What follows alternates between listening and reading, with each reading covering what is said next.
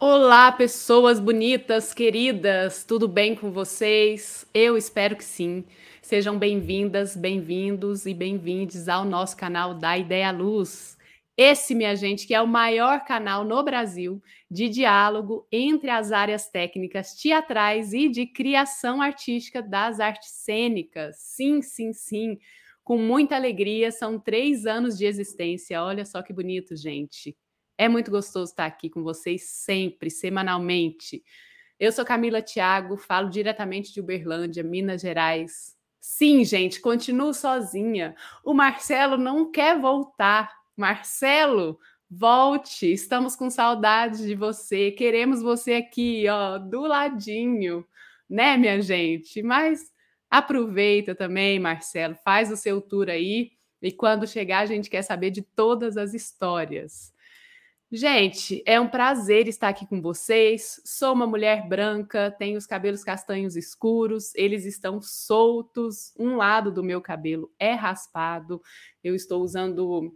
Tenho uma testa grande, uma sobrancelha rala, os olhos redondos, um nariz fino, comprido, uma boca pequena. Eu estou usando um moletom preto, que continua frio.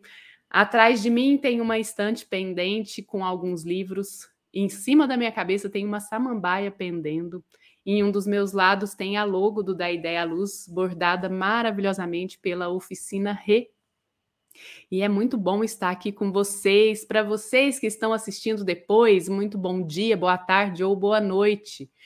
Hoje nós vamos começar mais um programa livro Sim, quanto tempo, né, gente? Agora os programas que são outros, que não são criação, eles estão é, mais distantes. Então, hoje teremos um livro e nós vamos conversar com nada mais, nada menos do que Fausto Viana. Olha só, gente, que luxo que é esse canal! A gente vai falar sobre o seu livro Figurino Teatral e as Renovações do Século XX.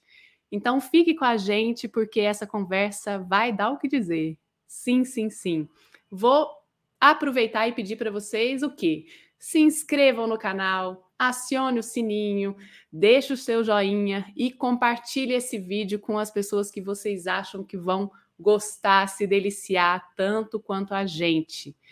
E o seguinte, se vocês querem saber mais sobre a nossa programação, entender o que esse canal faz, a gente se comunica através das nossas redes sociais, que é Instagram, Facebook e Telegram. É por lá que a gente conta tudo para vocês. Se vocês têm a preferência por ouvir, nós também estamos nas plataformas agregadoras de podcast.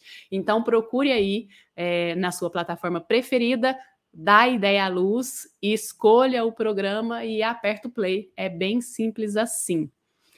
E minha gente, convidamos vocês para entrarem nas nossas playlists, porque nós temos aqui no canal são sete programas. Sim, com conteúdos muito diversos, mas sempre conteúdos de excelência.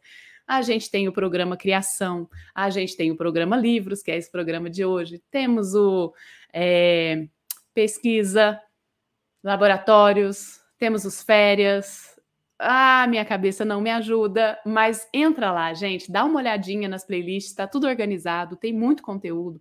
Vocês podem escolher os conteúdos e se programarem para assistir, porque tem muita conversa boa, sim.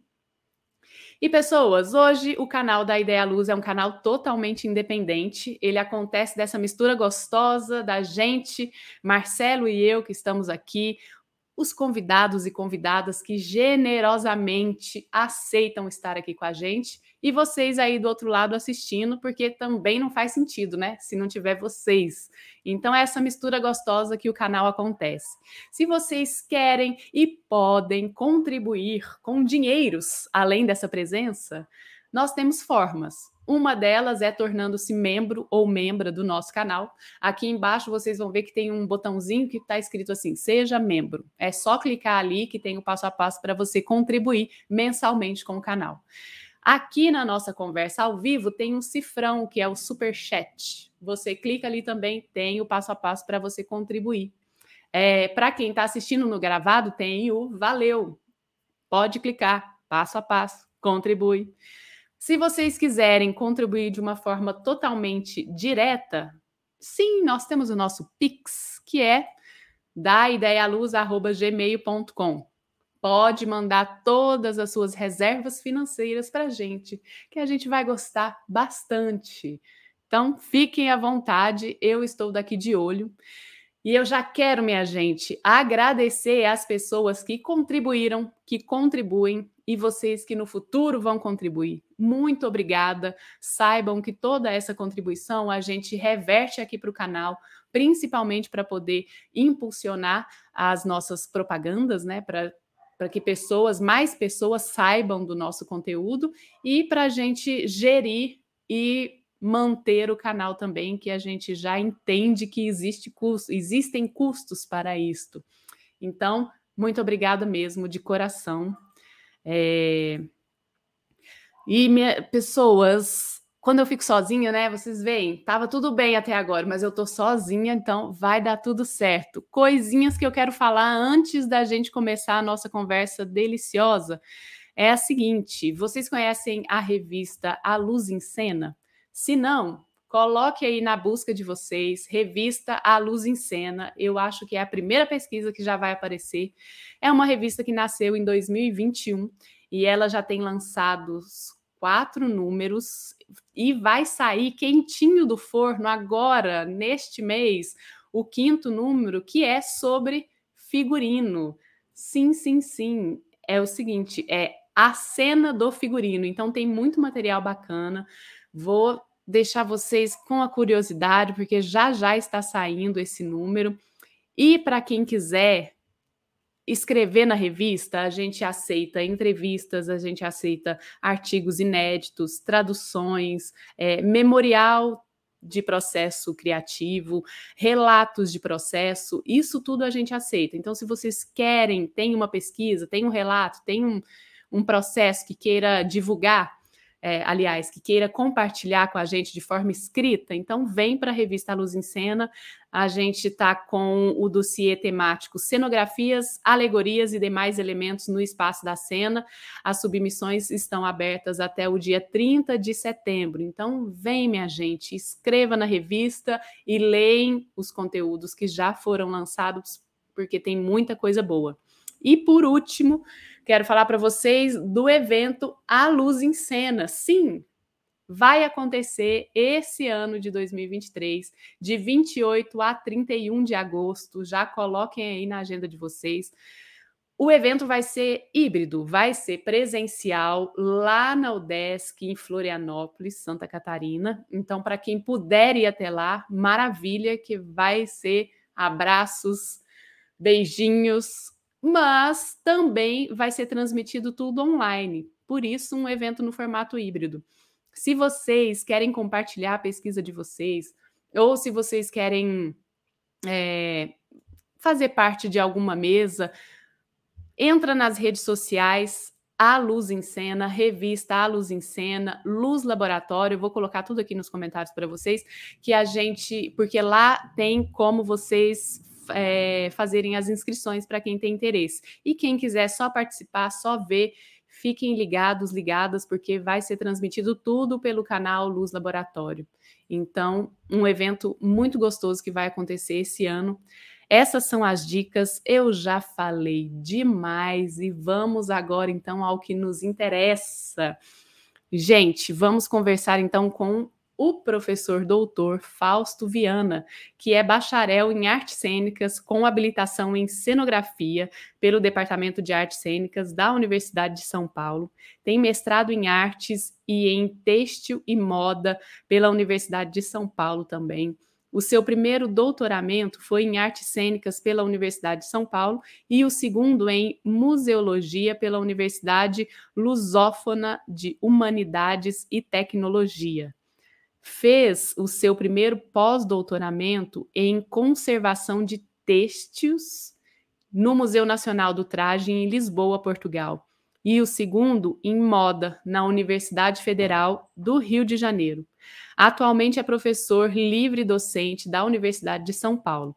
Ele tem experiência na área de artes e museologia, atuando principalmente nos seguintes temas: teatro, figurino, caracterização, cenografia, conservação e restauro de trajes. É associado da Cooperativa Paulista de Teatro, da OISTAT, Organização Internacional dos Cenógrafos, Técnicos e Arquitetos de Teatro, da ABPEM, Associação Brasileira de Estudos e Pesquisa em Moda, e da Association of Dress Historians do Reino Unido. Sim, e nós vamos conversar sobre o seu livro, que é O Figurino Teatral e as Renovações do Século XX, um estudo de sete encenadores resgata o trabalho de criação de trajes cênicos de sete encenadores do século XX, que, que de alguma maneira contribuíram para a renovação dos padrões de interpretação teatral. Então, vem para cá, Fausto, seja bem-vindo ao nosso canal. Muito obrigada pela sua presença. Imagina, muito obrigado você pelo convite, Camila. Estou é, muito contente de estar com vocês, de poder conversar um pouquinho, não só sobre esse livro, mas para poder aproveitar a chance de falar sobre este livro e sobre bibliografia que eu escrevi hoje, particularmente. Né? Vou falar sobre esse tema, uh, sobre, sobre uh, figurino, sobre conservação, moda e, e tudo um pouco mais. Ótimo. Eu queria dizer para o Marcelo não voltar, não. Marcelo, fica aí, aproveita, explora, vai para todos os cantos, faz todos os museus que você quiser, os teatros, depois você volta e conta tudo. Só não demora, Marcelo. Não demora muito, não. Volta. Demora o tempo que o dinheiro der, Marcelo. Entendeu? Bom, Fausto, primeira pergunta que eu já faço, estava falando aqui, gente, confessar a vocês também, já tinha falado para o Fausto, que figurino é uma área em que eu não me debruço muito como estudos. Então é muito bom para mim, porque eu fico aqui, eu vou te fazer umas perguntas de curiosa, saiba disso. Tá bom, tudo bem. Nada entendedora.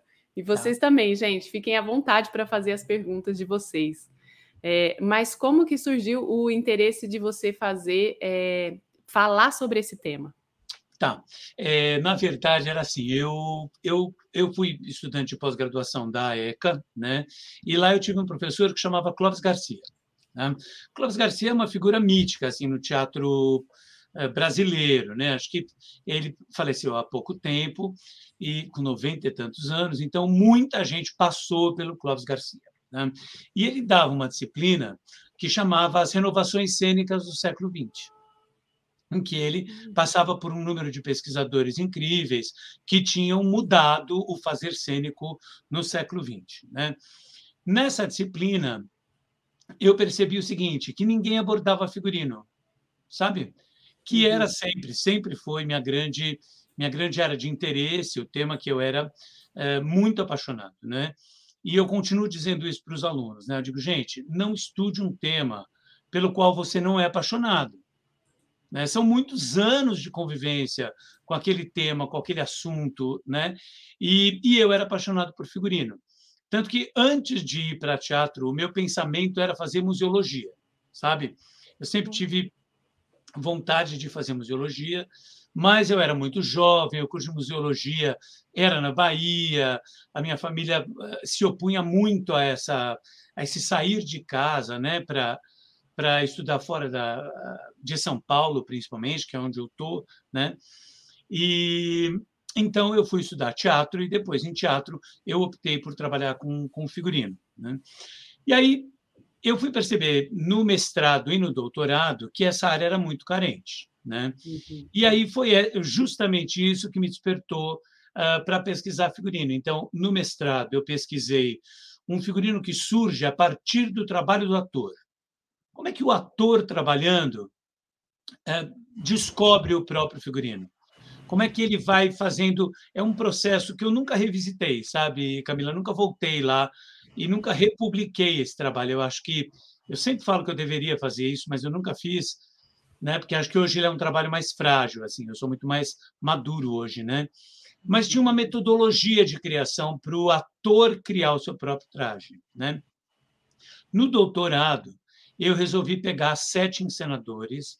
Foi uma loucura, né? Porque era era gente demais. Então, a gente tinha o Apia, o Craig, o Stanislavski, o Max Reinhardt, o Artaud, o Brecht e a Ariane Minushkin, que na época era a única viva e, e continua viva, que, que permaneça assim. Né? Sim.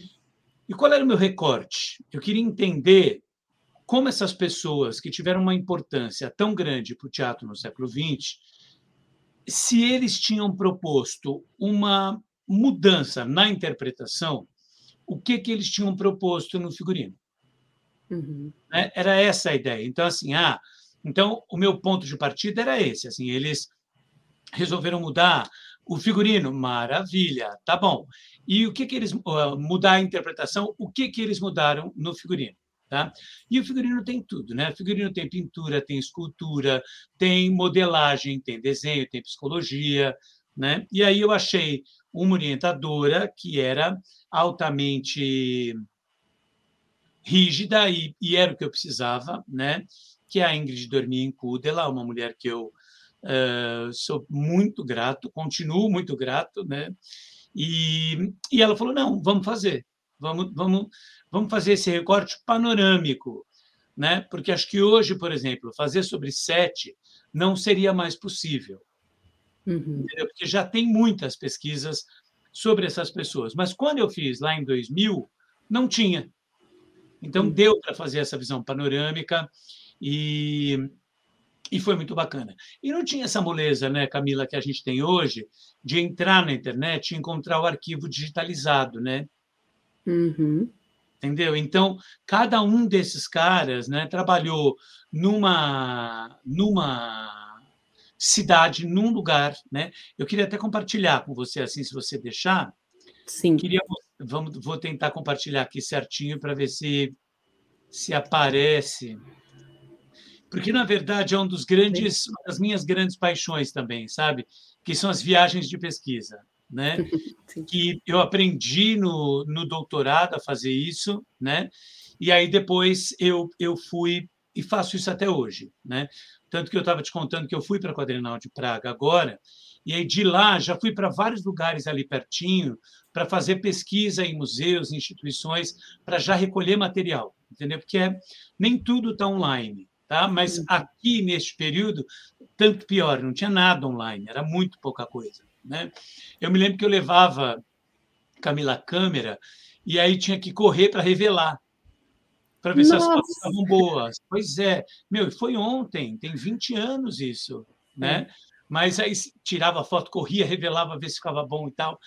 Então, eu acho que o Apia, por exemplo, eu só fui visitar o teatro de Hall, que era onde ele trabalhou muito tempo depois. Né? Em 2007, não tinha dinheiro para ir até lá. Né? O teatro onde ele trabalhou estava invadido ainda, ele não tinha sido devolvido pelos russos. Né? Então, você imagina que grande barato. Né? A gente, e aí, claro, essas são as, as imagens que vão compondo a pesquisa e tal. Esse é o teatro do Wagner, lá em Bayreuth, né? porque o Apia escreve muito. Acho, acho que o creme de la creme do, do, do trabalho do Apia é justamente o que ele escreve sobre o Wagner. Né? E que estava de casa nova aqui. Então, eu fui até lá, mas eu não fui visitar, por exemplo, o, o teatro em Hellerau, porque ele tinha sido. Isso aqui são imagens da pesquisa, né? E uma coisa muito bacana, por exemplo, que essa imagem mostra, é que o, o, o quem criou a, máscara, a malha preta, que a gente usa para tudo hoje e tal, foi o Apia. Né? Uhum. Ninguém dá o crédito para o coitado, entendeu? Uhum. Mas por que, que isso surge aqui? Surge na escola que ele fez com o Dalcroze. Na verdade, o Dalcroze monta a escola, chama o Apia para trabalhar, né? e aí eles criam lá um traje que permita ver o corpo da pessoa. Tá? Então, eu fui para Hellerhall depois. Depois, o Craig já é uh, já era mais complexo, porque era um cara muito conhecido, né? E aí a pesquisa que eu fiz sobre, olha os desenhos dele, né? Quer dizer, ele tem esse desenho enxutinho e tal, porque era arrogante para caramba. Com 18 anos, ele ele disse assim, olha, é o seguinte: o teatro não é bom para mim o suficiente. Então eu vou parar agora e eu vou revolucionar a cena mundial. Com 18 anos, vai vendo.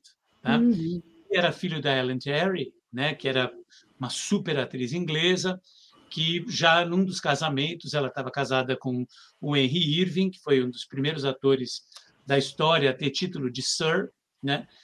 E aí ele fez uh, o Hamlet e se consagrou nesse papel.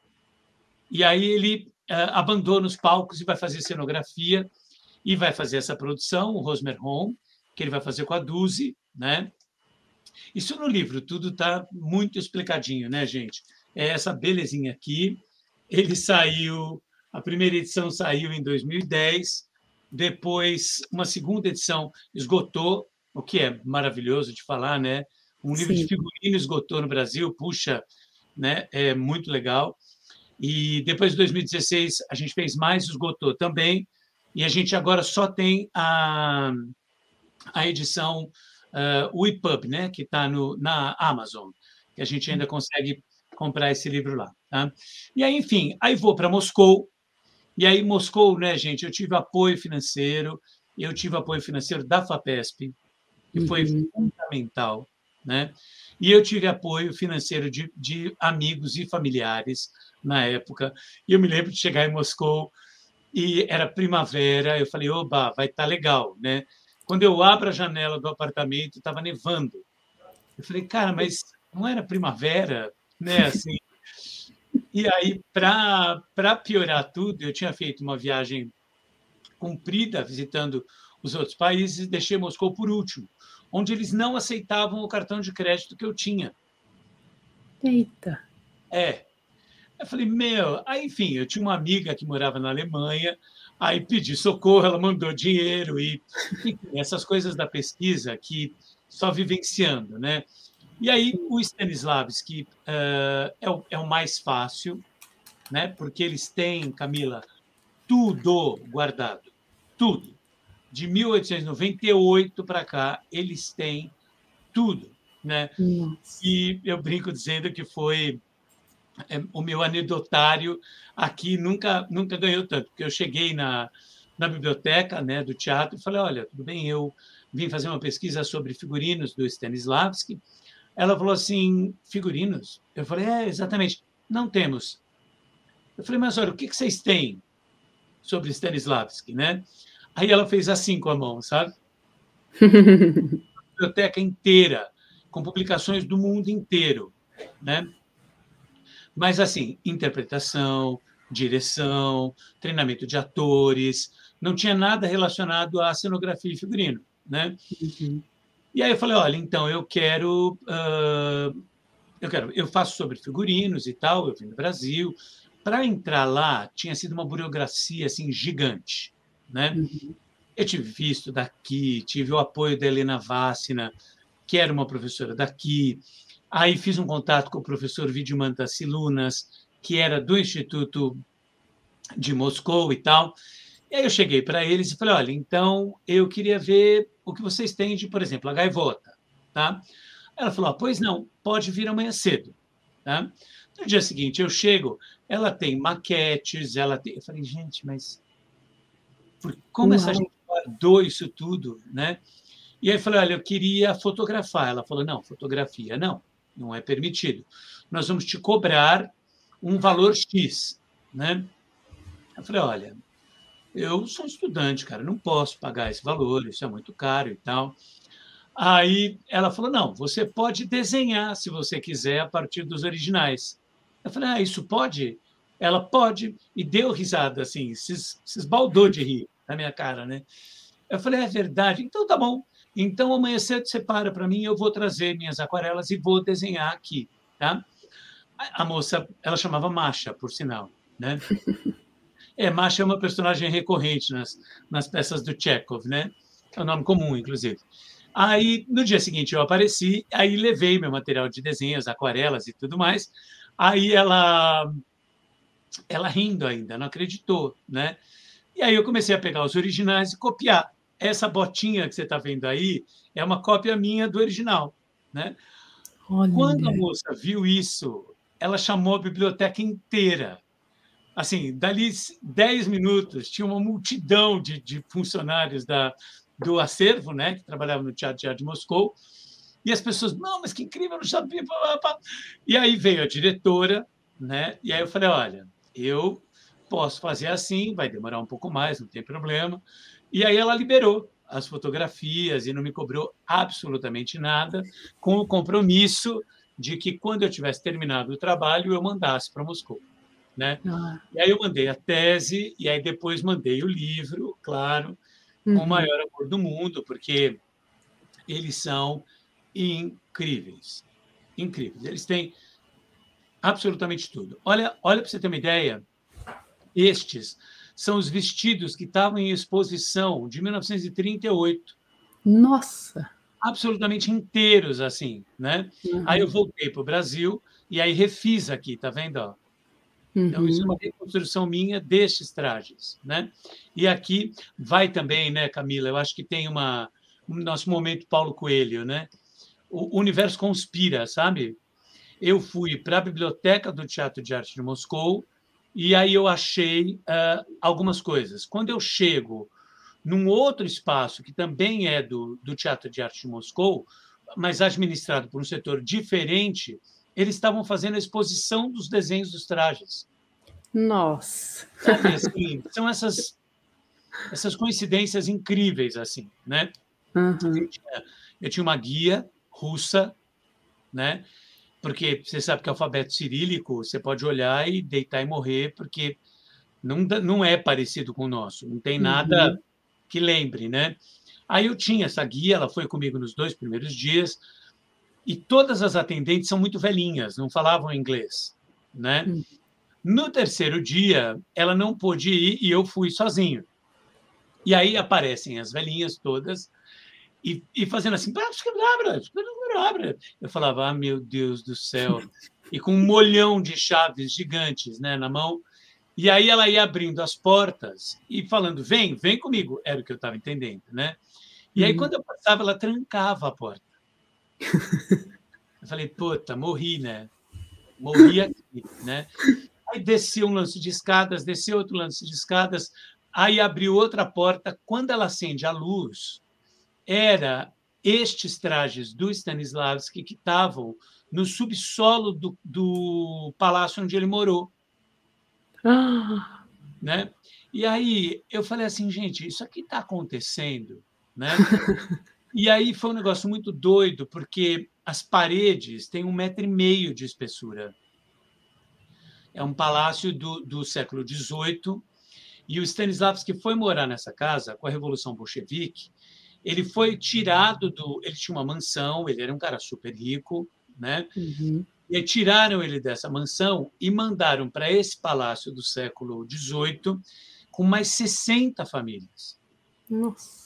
É, e aí de, de um casarão, de uma mansão, onde ele vivia sozinho com a esposa, ele foi morar com 60 famílias, e um dos cômodos que deram, deram três ou quatro cômodos para ele, era o que tinha sido o salão de festas do palácio. E uhum. tinha um palquinho, ele montou um palquinho. E aí ali ele começa a dar aula de novo, entendeu? E aí ele é, abre para o público e o público começa a ir até lá na casa dele e ele vai morrer lá. É, e é muito engraçado porque o Stanislavski era gago, né? Quando era criança ele era gago. E aí o que salvou o Stanislavski foi justamente o teatro que o pai e a mãe tinham um palco em casa, porque a mãe era atriz, né?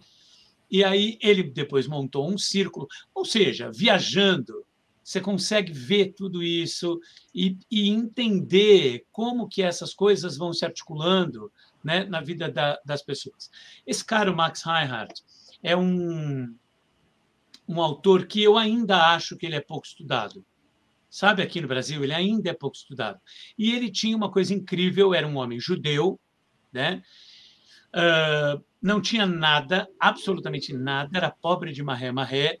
E aí ele tinha um irmão e eles vão trabalhando juntos. E aí, no, no quando os nazistas assumem, ele tem um teatro de 5 mil lugares. Uau! 5 mil lugares. E aí, como ele percebe que ele precisa ir embora para não morrer, né? Aí ele doa esse teatro para o povo né, da Alemanha, vai embora e vai para Hollywood. E aí lá ele monta um novo estúdio e aí vai fazer cinema. E dá super certo, claro, né? E ele tinha uma coisa muito bacana. Ele tinha isso tudo no livro, né, gente? Ele tem esse arquivo do Max Reinhardt está na Universidade do Texas. Tá? Uhum. Eu nunca fui até a Universidade do Texas. Eu fui visitar os teatros na Áustria, fui visitar, mas nunca fui ver a coleção no Texas, tá? Talvez seja uma boa ideia para o ano que vem, né? O ano que vem tem um, um evento incrível que vai acontecer em Los Angeles, que é do Critical Costume. Critical Costume é um evento só de figurino e o ano que vem vai ser em Los Angeles. Quem está coordenando é a Deborah Landis, né? que é uma é chefe do, do sindicato dos figurinistas de Hollywood e é do corpo diretivo do, do Critical Costume, né? E eu sou parte desse grupo também, então já aproveito para. E aí, o que que o Reinhardt tem de legal, né? Ele trabalha com um determinado cenógrafo de acordo com o tamanho do espaço. Então, ele trabalha com salas de 100 pessoas, salas para 500 pessoas, salas para mil pessoas, né? e salas para 5 mil pessoas. Né? O cara é, enfim, um cara genial, participou ao longo da vida de mais de duas mil produções. Uhum. Cara, é muito, pensa, é, é muito. É muita né? coisa. E ele tinha uma coisa muito legal, que era o caderno de direção. Né?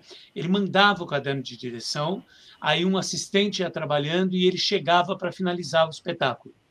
Né? Então, dirigia ao mesmo tempo assim, em Florença, em Mônaco, Londres e Paris.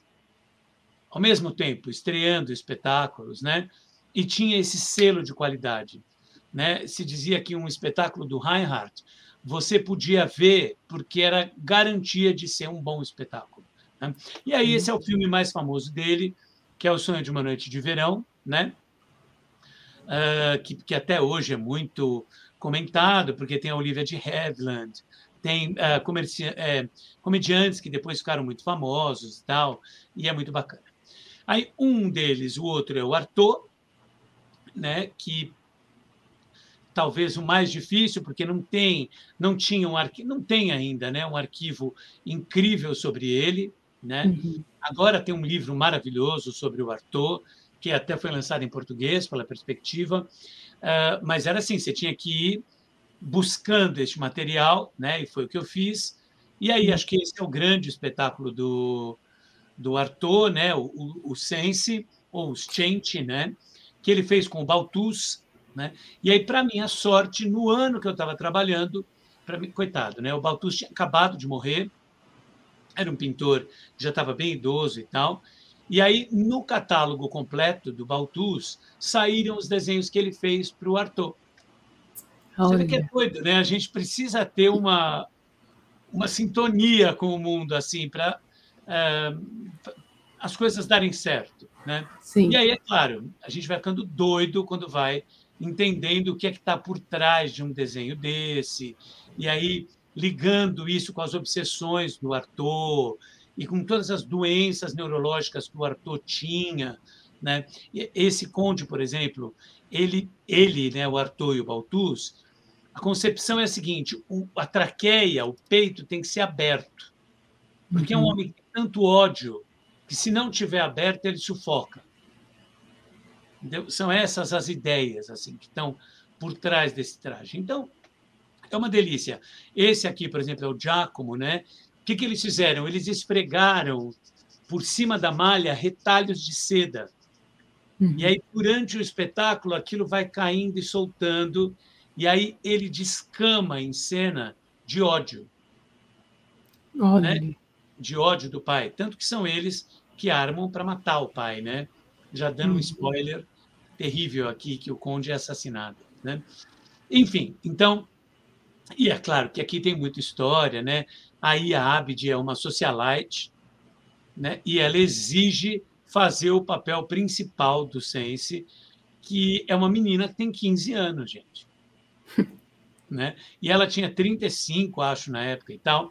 E aí os vestidos que ela usou na peça foram confeccionados pela Karinska que era uma bordadeira, estilista russa e tal, que depois sai de Paris e vai trabalhar com o Balanchine, né, em Nova York.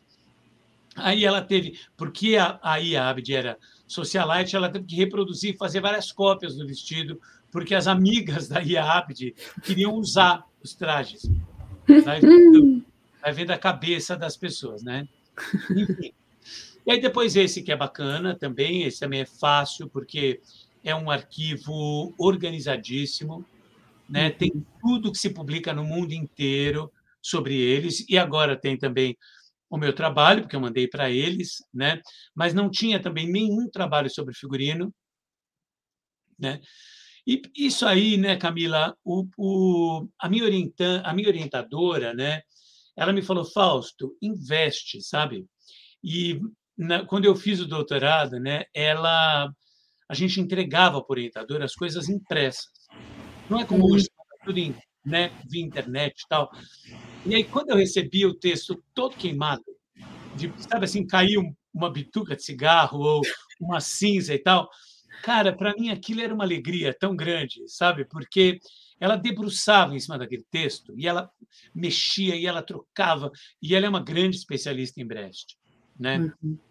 E e aí ela me, ela me é, é, muito importante você ter um orientador, né, que te motive, sabe, e que fale Fausto vai, né? Vai lá se, e olha, se encontra com essas coisas tipo os trajes do Mãe Coragem do Brecht, né? Uhum. E aí depois uh, você vai entender o porquê deste grito da Mãe Coragem, por que, que ela tem essa colher, né? Tem um estudo do Barba maravilhoso, porque a Ellen Weigel gritava. Quando ela sabia da morte do filho, ela gritava. Com o passar do tempo, ela parou de gritar mas as pessoas sentiam o grito. Então, uhum. olha o que o trabalho do ator né, possibilita. Tá? E aí, claro, eu tenho o. Porque o Brecht também fazia um modelo, né? No modelo, o modelo era uma caixinha que ia o texto, ia como fazer a montagem, como deveria ser o figurino, como eram as músicas, e aí a Ruth Berlau fotografou cena por cena. Então, tem um dossiê do Brecht, cena por cena, de como deve ser a montagem, sabe assim? Então, foi um material fantástico com que eh, eu pude trabalhar, né? E aí fui lá ao teatro, né, do Berliner Ensemble. Ainda estava lá. Foi lá que eu descobri que o Berliner Ensemble era o Neues Theater, que era onde o Max Reinhardt trabalhou em 1903. Nossa. Só que a frente do, do teatro foi trocada. Antes ela uhum. dava para o Rio, e aí o Brecht inverteu, né? e hoje dá para uma praça, mas surpreendente lá. Eu nunca imaginei que um teatro brechtiano ia ter tanto bronze, sabe? Tanto bronze, tantos cristais, tanta madeira. Eu tinha uma outra visão, assim, eu tinha uma expectativa de um teatro mais proletário, sabe? Assim, uma coisa mais, né? E aí, claro que depois fui para Paris, né? E aí fui conhecer a Ariane Minuschini, conhecer os espaços da Cartucherie, né? E é aquela vontade louca de fugir, né? E morar com essas pessoas e casar e ter filho e, né? Porque é um esquema de produção de figurino incrível, né? Eu sei que a convivência não é fácil, são uhum. 93, 95 pessoas às vezes trabalhando numa produção, são 23 nacionalidades diferentes, né? uhum. né? É um teatro, de fato, um teatro do mundo falado em língua francesa, né? Mas que tem pessoas muito capacitadas, né, Camila? Você fica, né? Não só os atores que que propõem trajes, mas que pensam no traje, que incluem o traje na sua, uh, no seu dia a dia, na sua ah, performance, na sua proposta de cena, né? Mas também tem a equipe de, de figurinistas, né? De costureiras, que são mulheres que transitam ali entre a alta costura, entre a criação, entre e o trabalho é de um nível que eu ainda não consigo encontrar em outra companhia. Uhum. Sabe assim, eu identifico trabalhos incríveis pelo mundo, né? Mas eu tenho direito a fazer esse momento de, de puxa-saquismo explícito, né? Pelo Teatro de Soleil, porque é muito pertinente o processo de criação de trajes deles, né? Uhum. Não é um belo por belo, sabe? É um belo consistente, é um belo adequado, é um belo é um belo artístico, estético, plural, sabe? Assim é. Essa é a Juliana Carneiro da Cunha, né? Que me recebeu lá e quer dizer é, são essas sortes da vida, assim, né? Ser recebido por uma pessoa dessa estatura, né? Assim, uma mulher é, que, que é tão significativa, que está nessa companhia há 40 anos, meu Deus. Nossa. Sabe assim? E te recebe, fala: olha, experimenta, sente o traje, põe você, olha, pensa, e conversa, e te paga café. Sabe assim? E eu tenho uma amiga que diz que a Juliana Carneiro da Cunha tem o sorriso mais encantador do planeta. né? Então, foi isso. E aí, descobri esse processo lá, conversar com eles, poder mexer nos arquivos deles, e sorte também, porque depois Ariane Minuschini transferiu todo esse acervo de trajes para a Biblioteca Nacional da França. Né? Eles transferiram isso para lá, fizeram depois uma exposição no, no Museu de Moulin. Né? Uhum. Então, uh, isso aqui é só para a gente ter imagens né, de, de uh, cenas do, do, do Teatro de Soleil. Claro, olha, esta mulher e esta mulher são a mesma. Né? Uau!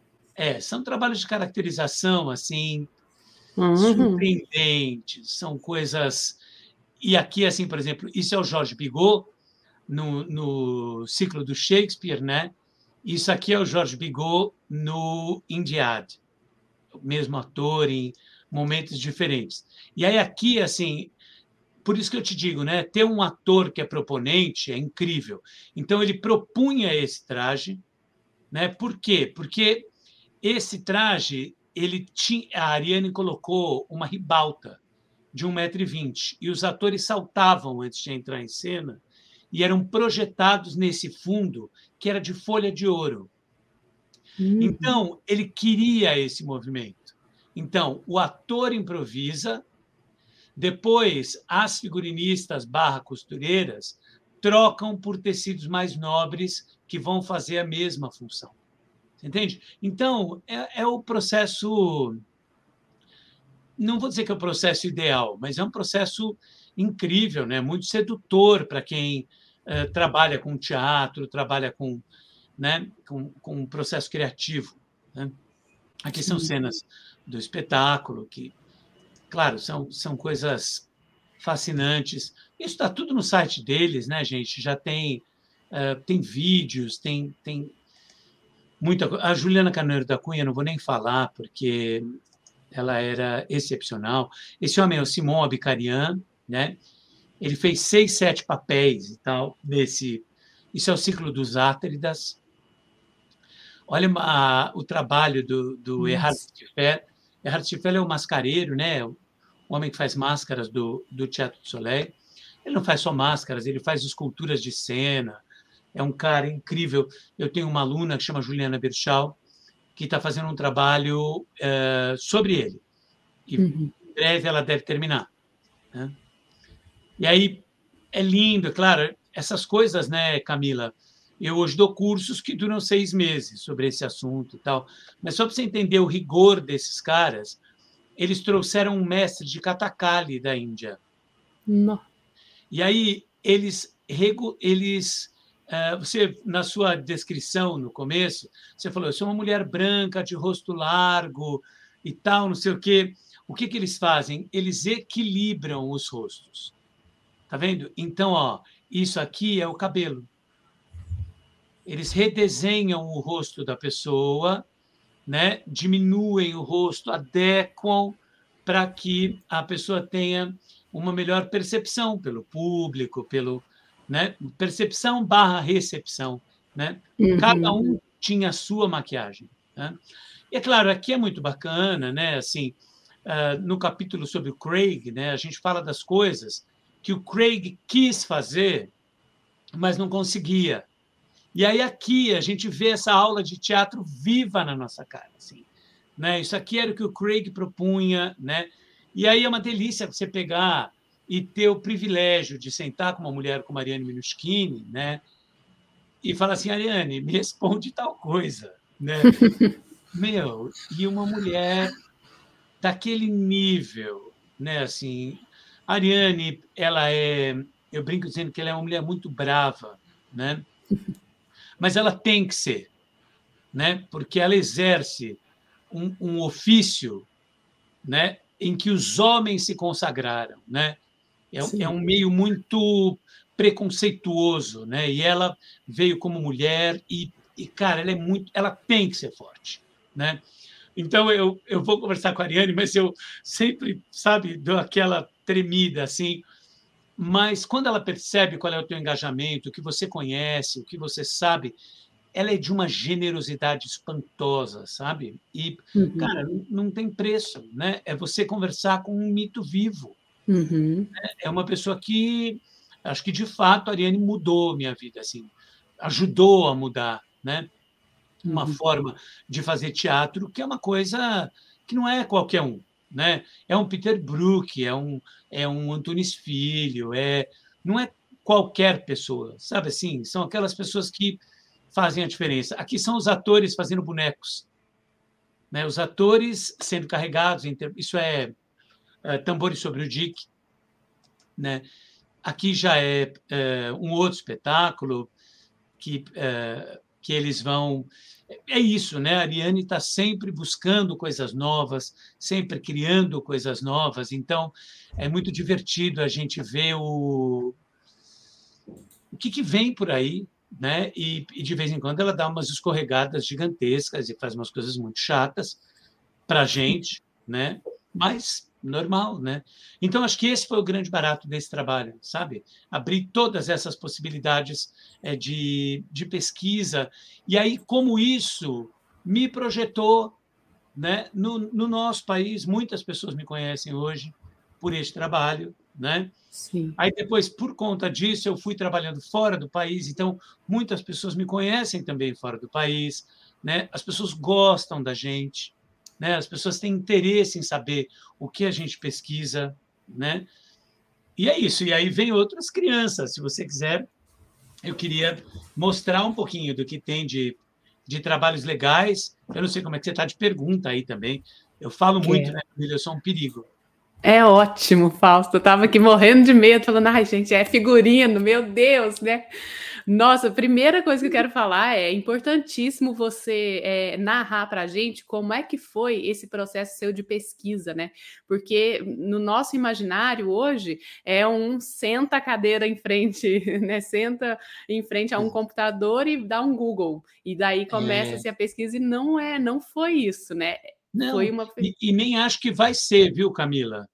Eu Sim. acho que hoje facilita muito assim. É, ah, é, quero ver os desenhos. Tá bom, você entra lá no arquivo e vê. Acontece que entrar no espaço desses homens e dessas mulheres, entrar no espaço físico, sentir aquele cheiro do lugar, né? E saber assim, cara, eu estou saindo do Teatro de Arte de Moscou, né? Em 1930, as pessoas morriam em pé na porta desse teatro. Os atores saíam e aí na neve os caras morriam em pé, porque não tinha comida. Né? Então as pessoas. E aí você fala, meu, eu estou aqui vendo isso, é isto que eu estou. Né? Esta relação né? É. não é a mesma coisa. Sim, sim. Não, não é. é. Eu acho que vai facilitar, sabe? Uhum. Mas substituir o ir até lá e ver e conversar com as pessoas e ouvir aquela sonoridade e falar, cara, sabe? Eu acho uhum. que isso não vai mudar. Uhum. Né? Não, maravilhosa. Eu já quero adquirir. Eu vou ver se primeiro se eu acho o livro físico em algum lugar, um, algum, é, algum sebo. É, deve ter. Porque... Deve ter. É que as pessoas pedem preços escandalosos, sabe? Sim. Ah, mas. Outro dia venderam o figurino teatral por 450 reais. Eu falei, poxa vida, né? Poxa, Fausto, tá rico então, uai. Tá ótimo. Então, mas você vê, tudo que se ganha em sebo, tudo que se vende em sebo, você não ganha um tostão. Uhum. Não ganha nada, né? Sim. Mas tudo bem, né? Eu Sim. acho que ninguém faz livro no Brasil para ganhar dinheiro, com exceção Sim. do Paulo Marcelo, do Padre Marcelo, uh, Lia Luft e Paulo Coelho, né? Essa turma ganha dinheiro porque, é claro, já sai com um milhão de exemplares, né? Então já, já é uma outra pegada, né? Mas teatro não é bem assim, né? A gente faz porque a gente quer divulgar, quer, uh, enfim, quer que, que seja uma arte conhecida, entendeu? Ó, a gente tem uma pergunta ótima aqui. Inclusive, quero mandar um beijo, Ana, um beijo, que saudade de você. Seguinte, a Ana Maria Pacheco Carneiro, ela está perguntando: o seu trabalho de mestrado pesquisava sobre o traje criado pelo ator, e você encontrou isso em um grau extremado no trabalho da Ariane. Pode falar mais sobre isso? Ó, oh, Ana Maria, é bom ter gente inteligente vendo, né? Porque aí vem umas perguntas muito legais. Então, eu acho que é assim. É, o processo que eu propunha no mestrado ele guiava atores para entenderem os próprios processos. Tá? É claro, a gente, o, o, nosso ator aqui nem sempre tem um figurinista de plantão, né? não tem um diretor que tem o conhecimento de traje que a Ariane tem. Né? Então, esse o, o objetivo do, do, do, meu mestrado era, era muito auxiliar o próprio ator a criar o seu traje, dando para ele ferramentas, assim, desde, olha, que roupa você está usando para ensaiar, né? Por que você usa esse traje? Quais são os animais que você associa ao seu traje? Como é que isso se transforma? Quais são as imagens que você trabalha quando você compõe a sua cena? Como é que você trabalha as suas vocalidades, as suas visualidades, seus deslocamentos espaciais? Você precisa de uma corcunda? Você precisa de uma deficiência física? Você precisa Entende? Então, era isso que esse trabalho que eu eu estou devendo né, revisar, porque eu acho que ainda é uma ferramenta útil para o ator, sabe? Assim, seria bacana ter, né? É que aí eu sou um homem de, de, de novas paixões, sabe, Camila? Aparece o tema novo, aí eu fico doido, né? Então, assim, eu quero pesquisar aquilo e tal. E aí, se o tema ficou para trás, é difícil voltar lá para resgatar sabe? Porque quando um tema chega para mim, ele chega em abundância, né? Então eu quero aproveitar ao máximo, entendeu? Então o trabalho da Ariane, ele não é a mesma coisa, né? Porque a Ariane, por exemplo, ela fala, olha, vamos, vamos, vamos fazer o tartufo, tá?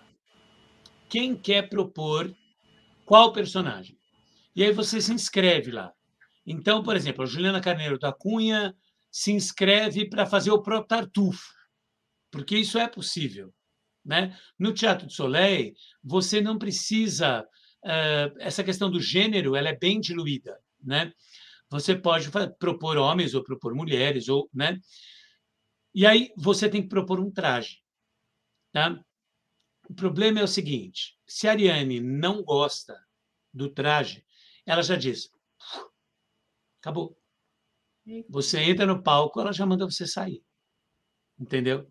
Uhum. Então, o que, que os atores fazem? Eles se guiam pelos atores mais velhos. Então, por exemplo, se a Juliana Carneiro propõe um traje para o Tartufo, tá? ou para uma, uma empregada do Tartufo, ou para qualquer. Todo mundo fica de olho, e no próximo ensaio está todo mundo com uma roupa meio próxima né? Sim. E a partir disso é que a coisa começa a se estabelecer, né? É, é claro, é muito mais complexo que isso, porque a gente tem uma ilusão, né, de falar assim, ah, é criação coletiva, né, o Teatro de Soleil. Gente, pera, é criação coletiva, mas a Ariane é uma diretora muito atuante.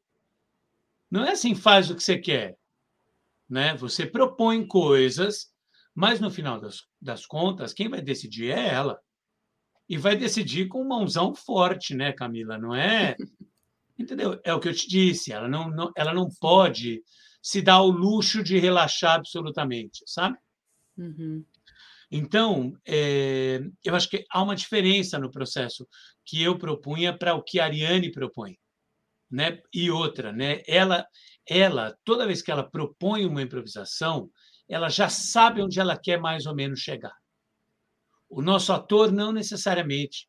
Né? Ele começa muitas vezes do absolutamente zero para chegar em alguma coisa. Então, a, a metodologia que eu propunha, né, de uma forma bastante simples, não é, não era pretensioso, sabe? Uhum. É ajudar mesmo no percurso para um ator que não tem o suporte de um figurinista, né, mas precisa ter um bom figurino, entendeu? Uhum. Acho que é uhum. basicamente essa a ideia. Sim. Nossa, Fausto, eu faço um, um, super voto de você retomar essa pesquisa, porque assim, é, eu, eu quando eu me apresento, eu digo que eu sou atriz ainda e iluminadora. E eu acho que uma das coisas que eu defendo trabalhando com iluminação é que quando as pessoas que estão envolvidas no processo, elas trazem imagens de luz, isso colabora muito no meu processo de criação. Claro. Então, te ouvindo, né, eu fico pensando que é isso, assim, mesmo que essa, as pessoas que estão no processo ali, principalmente é, as pessoas atuantes na cena, se elas já chegam com uma proposta, porque é o seu corpo que está ali, então você sabe a movimentação que você precisa, qual é a elasticidade, o alcance, né, que, que você claro. precisa ter para fazer aquela movimentação. E aí, muitas vezes, eu já experimentei figurino e sempre num, num momento bem próximo Tardio. da estreia. É. É sempre e que aí você fala, né? É. Vem na última fala hora. Assim, ó, Ixi, não dá para eu levantar o cotovelo até lá em cima que eu estava fazendo essa marcação. Então, é. é funda isso tudo que você está dizendo aí é extremamente fundamental, devia ser quase que regra, né? Pra, é, não, pra... e seria, vai ser lindo, né, Camila, quando a gente conseguir chegar para um ator como figurinista, né, e falar assim, rapaz, ô moça, olha o que eu tenho aqui. Eu vi essa imagem e lembrei de você trabalhando. Vamos tentar, uhum. sabe? E o ator também o ator também tem que ter essa abertura para jogar com você. Sim. Entende? É, acho que é daí que vem essa criação coletiva, num sentido mais amplo, sabe? A gente, a gente, né, equipe técnica, né, figurino, é, iluminação, som, eu acho que a gente muitas vezes fica distante do ator, né? E isso não deveria acontecer, né? O ator não é o elemento mais importante do, do espetáculo. Ele é uhum. um dos, né? Mas a gente sabe muito bem que uma luz pode acabar com o ator em cena. Né? Um figurino ruim pode acabar com o ator em cena. Sim. Então, essa colaboração tem que ser sempre muito próxima, tem que sempre, sabe? Acho que uhum. a gente uhum. precisa cada vez mais disso. É claro, eu entendo que tem a dificuldade financeira, né, Camila? É, de acompanhar os processos. É, como é que uma, um figurinista vai acompanhar o processo todo dia, durante um mês, ou dois, ou três? Né? É difícil, uhum. é. é caro. Entendeu? É. É. Interessantíssimo.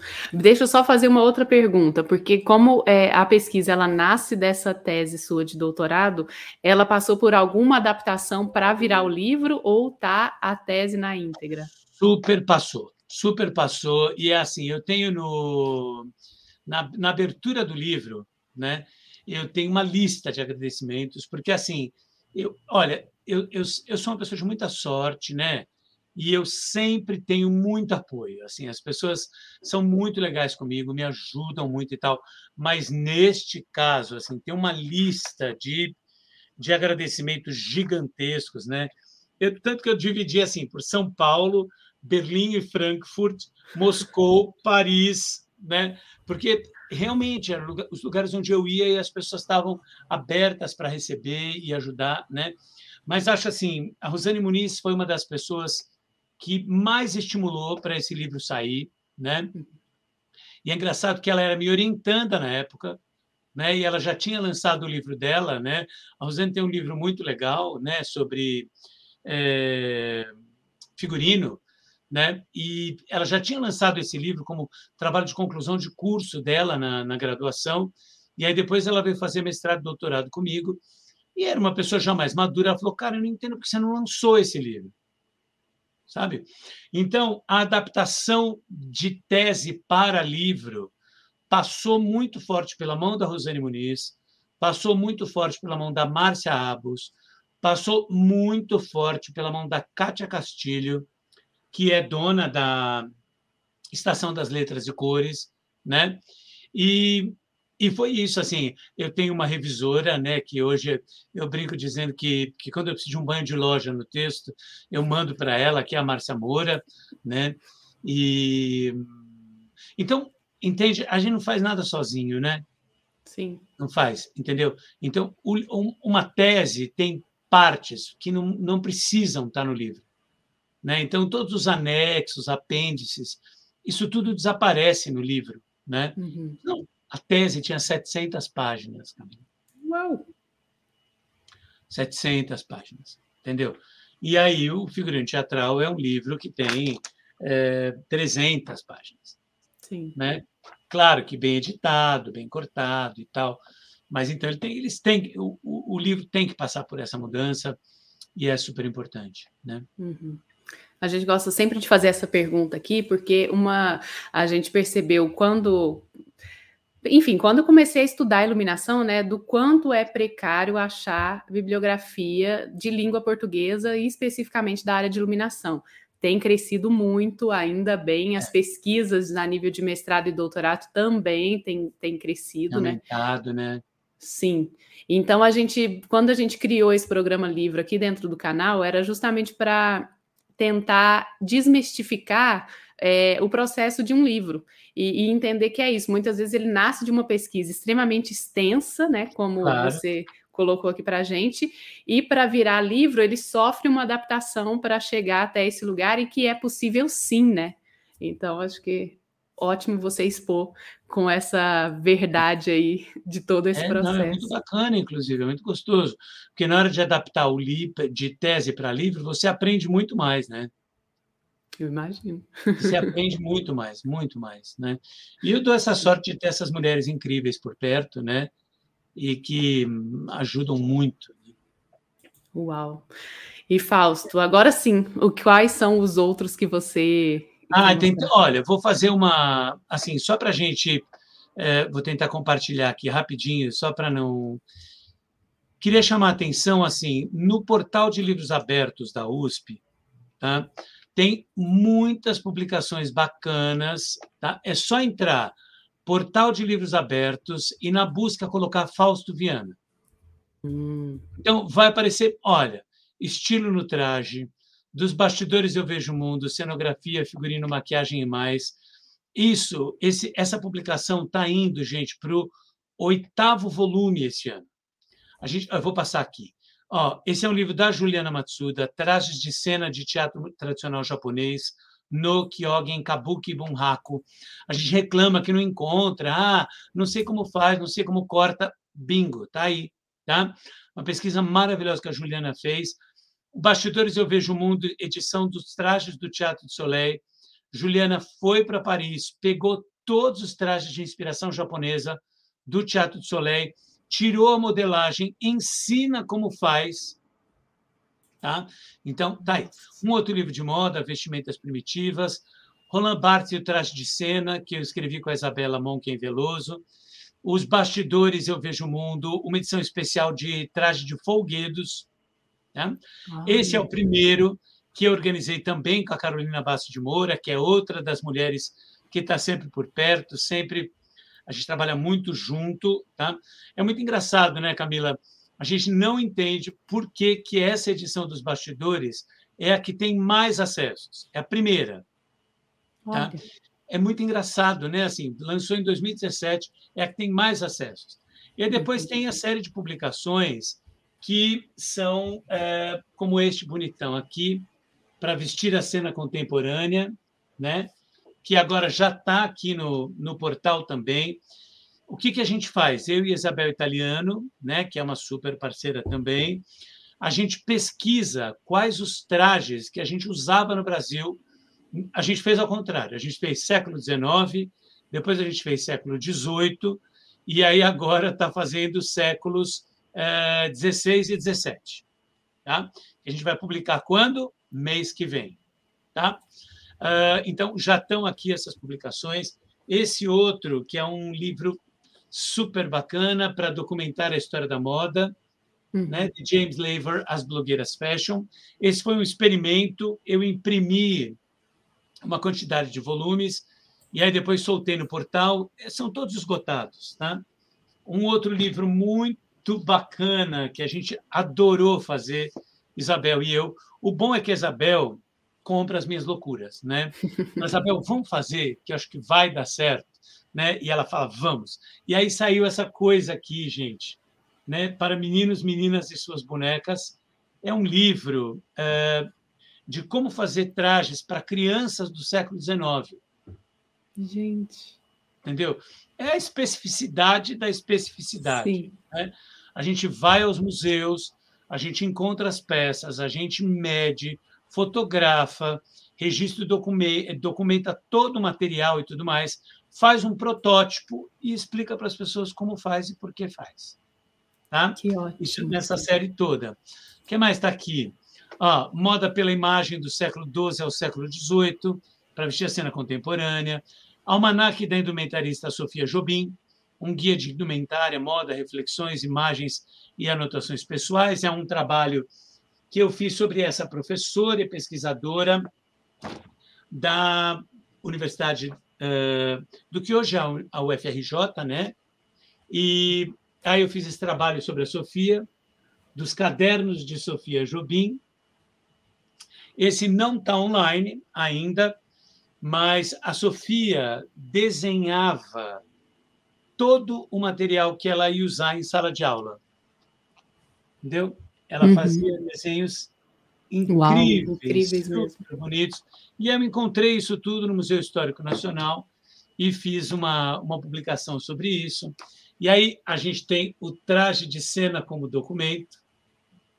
Uhum. Este é um compilado de museus pelo mundo que guardam trajes de cena, trajes de teatro. Então, por que guardam? Quem coordena? Qual é a equipe? Onde fica? Como visita? Tá?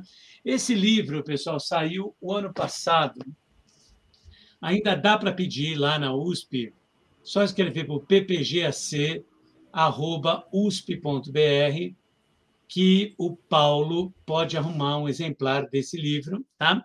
É uma edição comemorativa dos 40 anos do PPGAC, tem artigos de todas as áreas, não só figurino, tá, gente? Né? Ou seja, a gente tem, gente, dá para passar a noite falando de assunto, traje de cena, traje de folguedo, a gente tem diário de pesquisadores, e aí tem diário de pesquisadores, traje de cena, tá? Todos uhum. esses pela Estação das Letras, e aí tem os trabalhos que a gente faz com os amigos e colegas que convidam o Imaginário, o Teatro do Gabriel Vilela. Tem um texto meu e da Rosane aqui sobre figurino. Este livro ganhou o o prêmio, esqueci o nome do prêmio, gente. Já vou lembrar o nome do prêmio. Uh, depois, convites como estes, que são uma honra para a gente, né? Assim, enquanto o Anchieta estava vivo, ele me convidou para escrever um capítulo para esse livro, cenograficamente, da cenografia ao figurino do Zé de Anchieta, e por aí vai, né, gente? Quer dizer, o que, que eu quero com isso? Tem outras publicações que, que eu adoro também, que estão esgotadas, como essa belezinha aqui, figurino e cenografia para iniciantes, um livrinho, estão vendo? Ah, esse eu procurei. É, a gente achou, ele já está online, de graça. Está lá no portal, é só baixar. Tá? Tá ah. Esse aqui, fui com o Dalmiro para o Quadrinal de Praga, e a gente falou, puxa vida, Dalmiro, como é que a gente faz uma coisa que seja legal e simples para os nossos alunos e tal? E a gente fez dois mil exemplares desse livro achando que não ia vender nunca. Sabe assim? Ia ser, não existe mais nenhum para venda, vendeu tudo, acabou tudo, e a gente não vai republicar porque acabou ficando muito caro, né? Porque ele é um livro 4x4. Né? Uhum. E aí, esse tipo de coisa que eu adoro fazer. Os trajes da Igreja Católica, um breve manual de conservação têxtil, né? que a gente está uhum. trabalhando agora no, uh, no Manual de Conservação de Têxteis Africanos Brasileiros. Então, como conservar os trajes de Umbanda, Candomblé? Ou oh, Ana está lembrando aqui, foi o prêmio Jabuti. Muito obrigado, Ana. Tá? E aí, coisas muito bacanas, né, gente? Também Performance Costume, New Perspectives and Methods. Quem eh, editou foi a Sofia Pantuvac e o Peter McNeil. E aí eles me convidaram para fazer um artigo para cá, né? E tem um artigo meu aqui, claro, esse não não tem online porque eles é, não só vendem como tem compradores para isso, né? Sim. Enfim, é isso. Tem, o que eu quero dizer é o seguinte: tem campo, né, Camila? Tem, tem. campo, dá para a gente publicar coisas, dá para ser bacana e, e dá para a gente experimentar e a gente precisa disso. Sim, Uau, Fausto, quanta coisa assim, e, e, eu não conhecia esses, esses livros abertos da USP, então já está aqui, minha gente, nos comentários para a gente poder acessar. É, quanto material maravilhoso assim, publicado dessa área. Eu realmente confesso que para mim é uma área nova, apesar de sempre trabalhar, né? Onde eu trabalho tem é, uma profissional figurinista, tem o cenógrafo, a gente dialoga bastante, mas é isso, é um processo de criação cada um na sua área, né? É, pois é, então, é, que é uma pena, né? Que é uma é. pena. É. Mas a gente vai chegar lá. Agora, o bacana desse dos bastidores eu vejo o mundo, né? É porque ele tem artigos de muitos pesquisadores, né? Uhum. A gente tem um núcleo de pesquisadores muito atuantes, né? Eh, a, a, Carolina Bassi, a própria Ana Kiel, que está aqui com a gente, eh, o Sérgio Lessa Ortiz, a Tainá Macedo, Maria Celina Gil, essa turma toda. Agora, depois eles vão dizer assim: você não falou o nome de todo mundo. Não dá, né, gente? Não dá para falar o nome de todo mundo, mas tem um grupo fixo que trabalha sempre, que produz sempre. A Maria Eduarda, a gente tem muita gente trabalhando junto e os temas estão ficando cada vez mais elaborados, mais legais. Então, ano passado a gente soltou teatros pretos, né? Esse ano a gente vai soltar teatros indígenas e a parte 2 de teatros pretos, né? Então, é isso. O nosso objetivo é estar sempre pesquisando, a gente abre chamadas, né? Participem, a gente tem um grupo muito atuante no colóquio de moda, Uhum. Esse ano acontece em Fortaleza. Então, quem tiver interesse, se inscreva, vá lá, participa com a gente, vem, vem conversar, vem brigar, vem discutir e vem amar muito a gente, porque é sempre muito bom. Ô Fausto, e onde que vocês divulgam as chamadas para poder publicar? Normalmente Instagram, uh, Facebook, basicamente os dois. E a gente convida também os pesquisadores que a gente sabe que são da área. Então a gente já envia e, convites direto. E qual que é o arroba? É, é nos bastidores eu vejo. Não, não acho que não, não tem um dos bastidores, não. Vai pelo hum. meu mesmo e então, pelos pesquisadores do núcleo uh, de trás de cena mesmo. Tá, ótimo. É isso. Maravilhoso. Nossa, Fausto, muito, muito, muito obrigada. E eu vou intimá-lo ao vivo para que todo mundo saiba que nós queremos você de volta em vários programas. O Criação, pode escolher um processo, Maravilha. dois, três processos de criação para você contar para a gente como que você cria esses trajes Legal, da né? cena. E Ótimo. a gente vai trazer você aqui na pesquisa também para a gente te ouvir debruçar sobre algum tema que você estiver pesquisando na época, porque tá queremos entender mais sobre isso. É um canal que começou com diálogo com é, profissionais da área de iluminação. E depois de dois anos de existência, a gente falou não tem mais sentido falar só sobre iluminação, porque a gente vê que é um processo, né? Esse, o, os bastidores da cena ele é imenso, não, não é. existe é. só a gente. Então a gente abriu eu e Marcelo, eu, eu falo em nome do Marcelo porque a gente sempre comenta como a gente tem aprendido estando aqui desse lado e conversando com pessoas como você.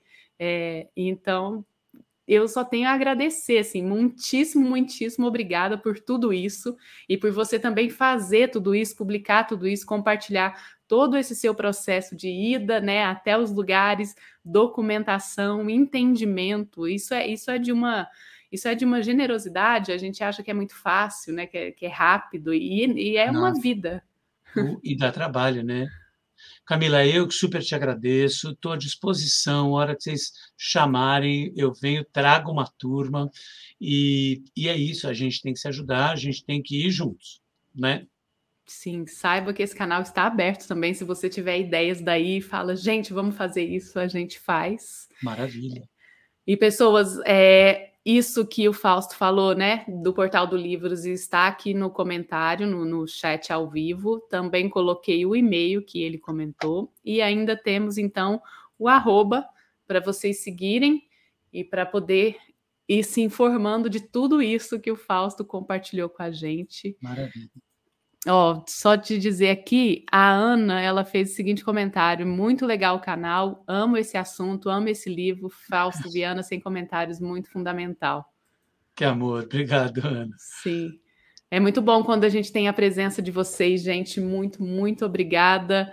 E muito obrigado para quem ficou com a gente esse tempo todo e obrigado para quem vai assistir no futuro também, porque hoje live serve muito mais como documento, né, Camila? Para quem vem lá para assistir, buscar material, do que para quem está só assistindo agora, né? Vai ficar aí, é um material de pesquisa, inclusive. Muito Sim. legal, parabéns, viu? Bom, é, a gente tem esse desejo, assim, o canal, muita gente fala, nossa, como que vocês conseguem continuar? É porque é isso, eu acho que a gente quer criar um lugar para além dos vários, né, em que a gente consiga, é, a pessoa fala assim, não, deixa eu ver o que que tem, né, e de repente uma pessoa que está querendo começar na área de iluminação vê uma conversa como essa e começa a se interessar por figurino e começa uma pesquisa, né, um estudo. Então acho que é, é isso, é, é compartilhar conhecimento, é falar para as pessoas, vocês têm interesse, olha que tem muita coisa publicada, tem muito material, muitas pessoas então, vai atrás, vai fazendo a sua forma de estudo, suas leituras, é. né? Acho que é. E uma é conversa, às vezes, dispara o gatilho, né? A pessoa vai, nossa, é isso que serve para mim, aí vai atrás. Acho que é por aí, né? É, é isso aí. Eu também amei conhecer Fausto. Muito é. obrigada. Valeu, gente, gente, muito obrigada mesmo pelas presen pela presença de vocês que estão aqui com a gente. Vou pedir para vocês, estou vendo que tem muita gente nova. Gente, sigam o canal, deixe o seu joinha no vídeo, compartilhe o vídeo com várias pessoas que vocês acham que vão gostar desse assunto, porque tudo isso ajuda muito a manutenção e existência nossa aqui dentro. É, estamos nas temos redes sociais, Instagram, Facebook e Telegram da Ideia à Luz, e nós também estamos em todas as plataformas agregadoras de podcast. É só vocês procurarem na plataformas de preferência de vocês da Ideia à Luz, escolher o programa, dar o play. Nós temos vários programas, esse aqui, hoje especial, é o programa Livro, mas entrem lá nas nossas playlists, porque tem muita coisa bacana. Vou mais uma vez exibir o arroba do Fausto para vocês seguirem, porque é muito bom. E é isso, minha gente. Fausto, Valeu, uma gente. grande boa noite para você. Obrigado, muito pessoal. obrigada. Beijo. Valeu. Beijo, gente. Esse foi mais um da Ideia à Luz Livro. A gente se vê semana que vem já com o programa Férias. Sim, julho, começamos a nossa edição de férias. Tem muita coisa. Importante dizer que a gente tem programação nesse período de férias na segunda e na terça. Então acompanhe nas redes sociais que a gente vai divulgar para vocês. Mas temos conteúdo somente em julho, segunda e terça, sete horas, aqui no nosso canal um beijo, obrigada pela presença. Até semana que vem. Tchau, tchau, tchau.